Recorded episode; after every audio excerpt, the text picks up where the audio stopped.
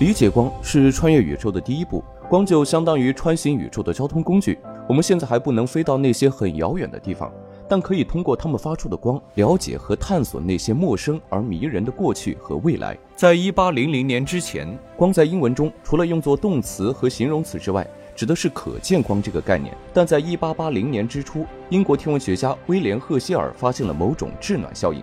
他当时正在研究阳光、颜色和热之间的关系。一开始，他只是在阳光的路径上放置了一个棱镜，而这个实验早在17世纪就有人做过了。艾萨克·牛顿通过这个实验发现并命名了广为人知的七种可见光谱颜色：红、橙、黄、绿、蓝、靛、紫。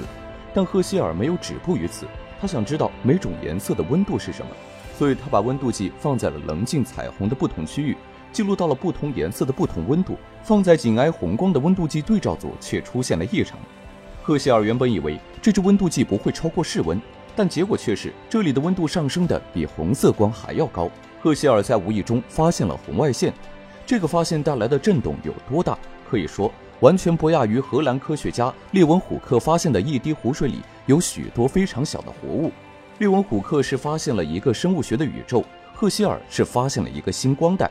两者都改变了世人的认知。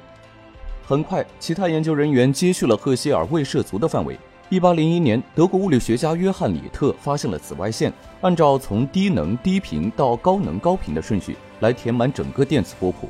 于是，我们就有了无线电波、微波、红外线、可见光、紫外线、X 射线和伽马射线。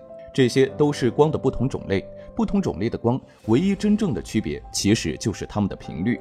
所以我们才有了电磁波谱这个东西，而人类肉眼可见的只有可见光，它的能量强度是无线电波平均值的一百万倍，而 X 射线的能量强度又是可见光的数百倍到数千倍不等。